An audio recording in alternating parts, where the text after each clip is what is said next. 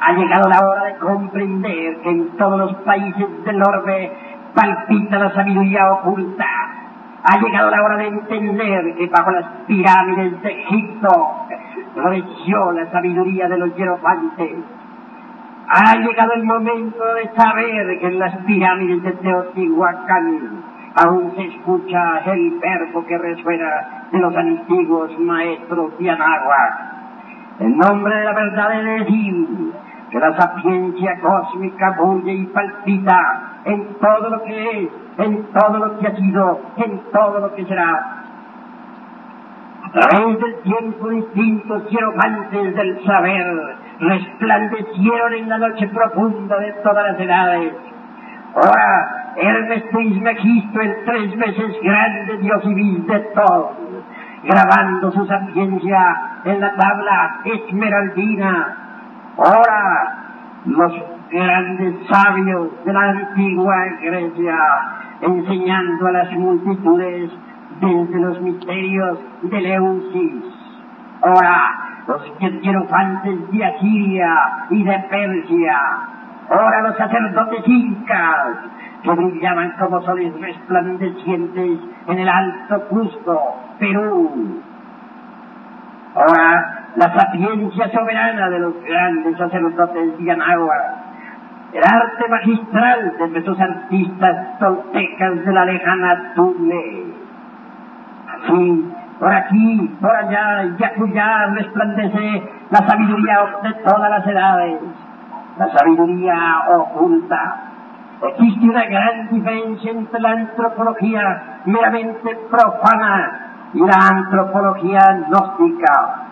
La antropología meramente profana, mediante esas asociaciones de tipo intelectivo, saca deducciones lógicas que pueden no estar de acuerdo en realidad de verdad con los principios esoteístas de Anagua o de los toltecas o del Egipto, etcétera.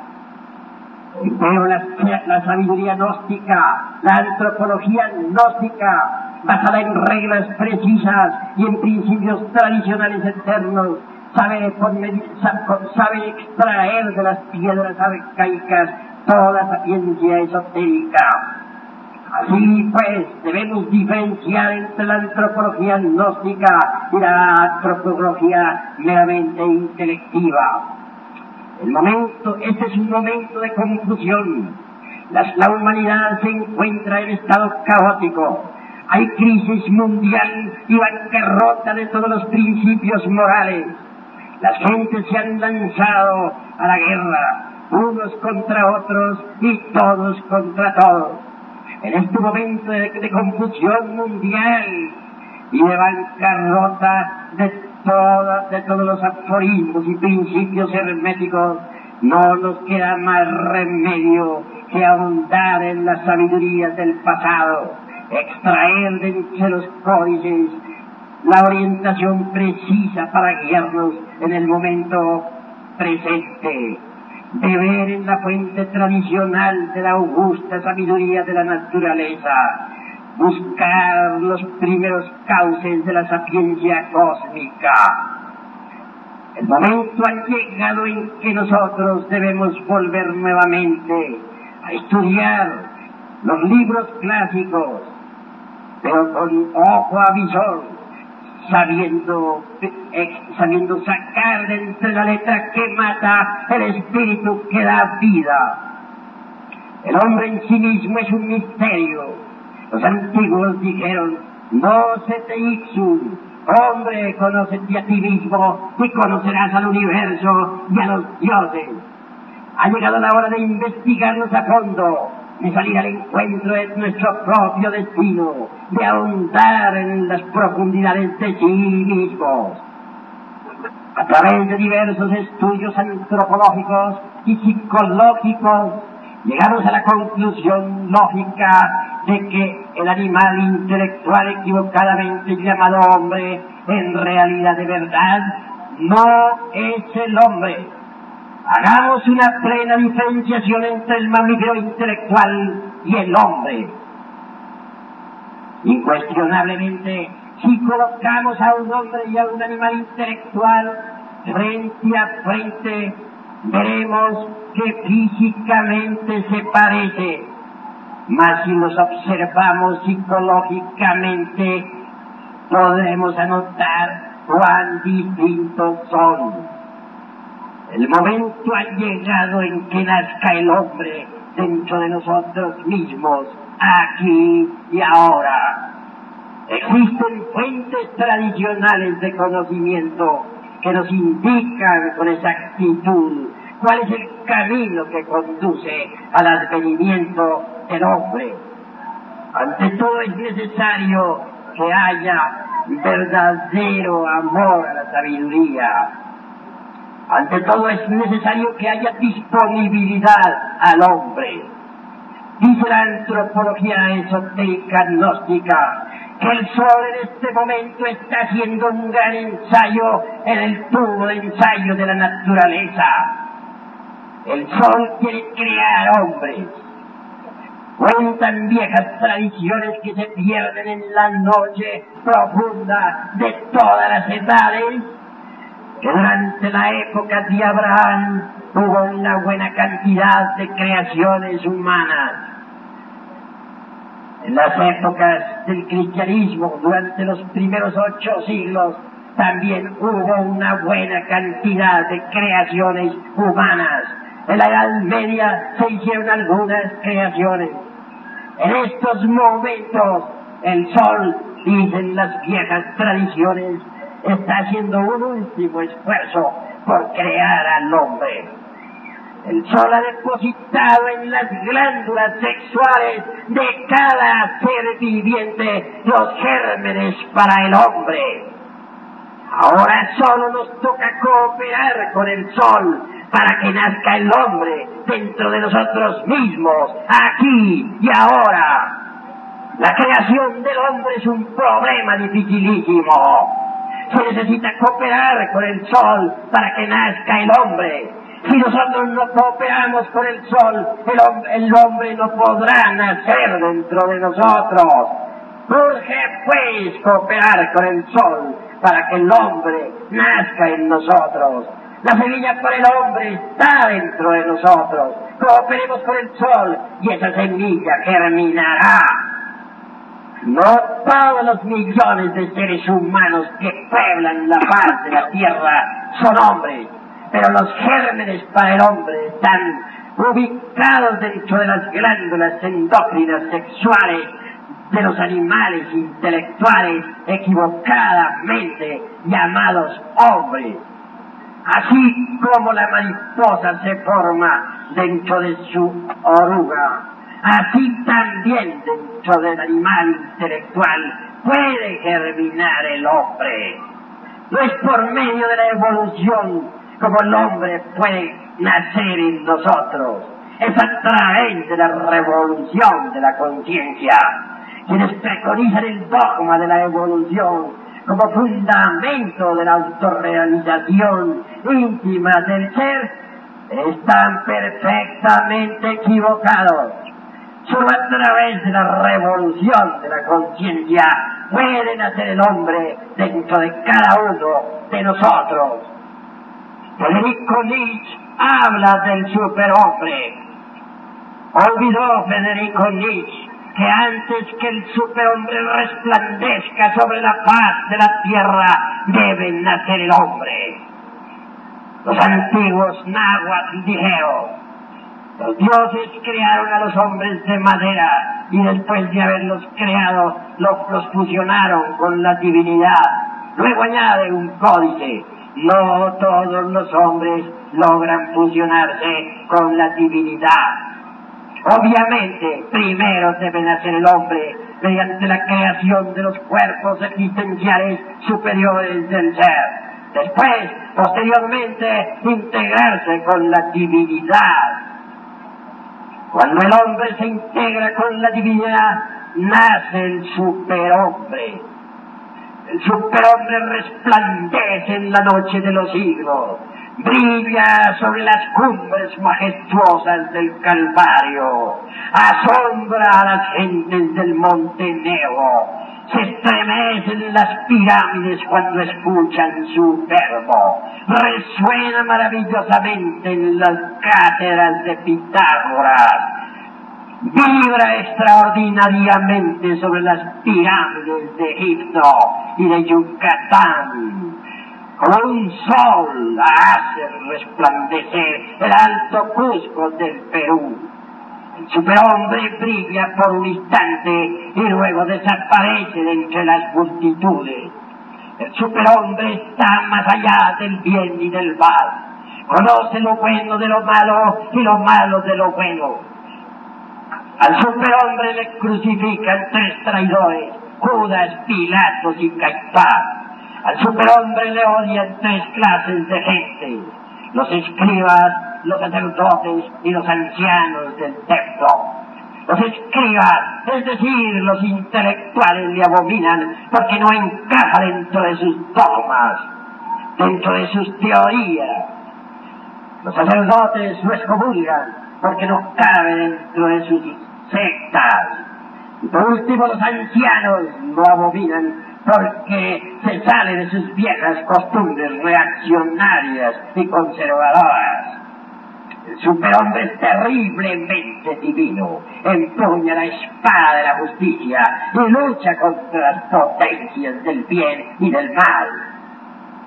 El superhombre es un Pitágoras, el superhombre es un Hermes Trismegisto, el tres veces grande Dios Ibis de todo. El superhombre es un Quetzalcoatl que hace estremecer a los maguas. El superhombre es un Jesús de Nazaret.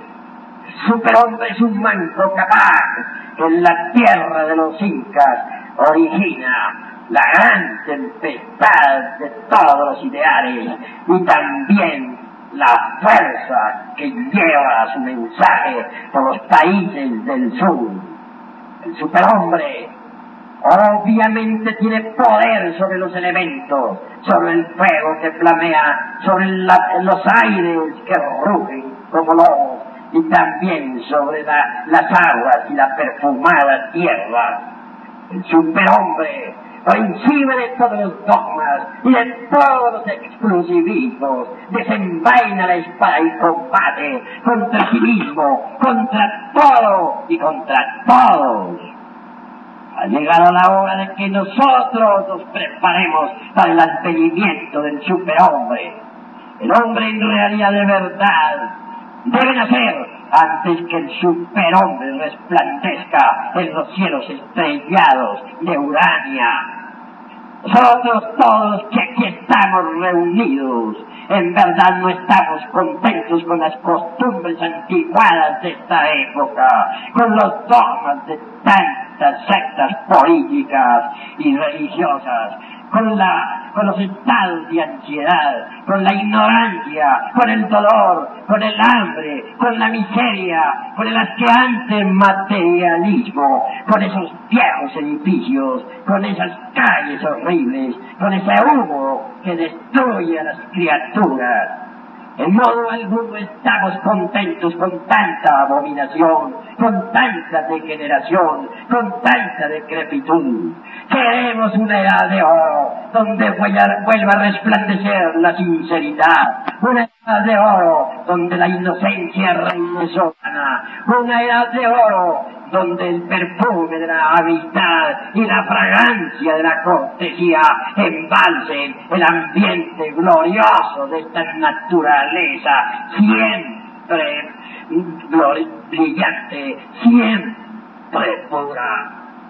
Amigos, si por algo estamos reunidos aquí es porque estamos descontentos con todas las porquerías de esta época. Si por algo estamos aquí es porque queremos un mundo mejor. Si por algo estamos aquí es porque queremos el advenimiento del superhombre. Es porque queremos un mundo mejor entre rayos y tempestades y grandes cataclismos.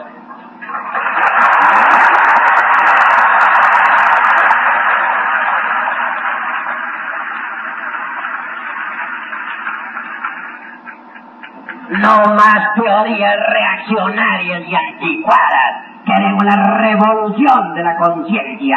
Queremos un mundo de rebeldes inteligentes. Queremos en verdad hacer arder la antorcha de los genios de las pirámides de Teotihuacán y de Egipto y la sapiencia de Grecia y de Roma sobre la faz de la tierra.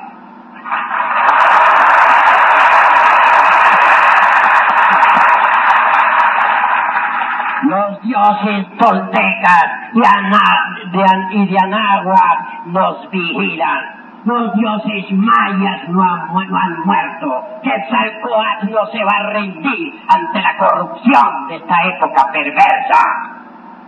Amigos, este gran banquete de la amistad es verdaderamente un banquete de luz, un banquete donde florece el verbo de los hierofantes, un banquete iluminado por el Cristo cósmico, un banquete donde vuelven a verse en las mujeres los ojos de las antiguas divinas, los ojos de las sacerdotisas de Tebas y de Memphis, los ojos de esas divinas doncellas de las pirámides del sol y de la luna.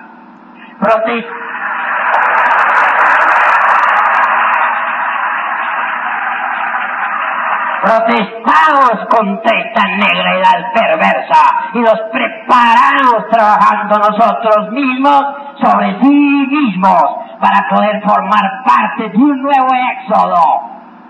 Día llegará en que todos ustedes tendrán que salir de entre el fuego y las llamas, de entre el fuego y el humo, entre terremotos y maremotos, rumbo a una isla sagrada en el Océano Pacífico.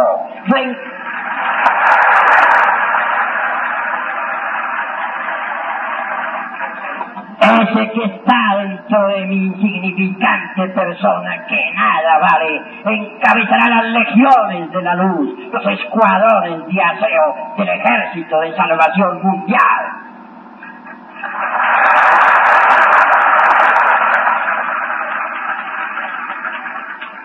Movimiento gnóstico internacional avanza victorioso sobre la faz de la tierra y, con sus pasos hace estremecer este mundo podrido.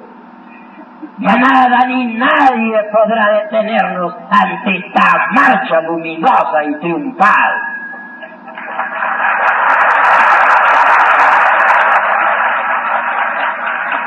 Amigo, Ahora es necesario que todos integrados, todos unidos, formando poderosos escuadrones de lucha, avancemos por el Canadá y hasta las tierras de Europa. Vamos a desconcertar a los tiranos y a desenmascarar a los traidores que tienen lo solemne de la conciencia pública.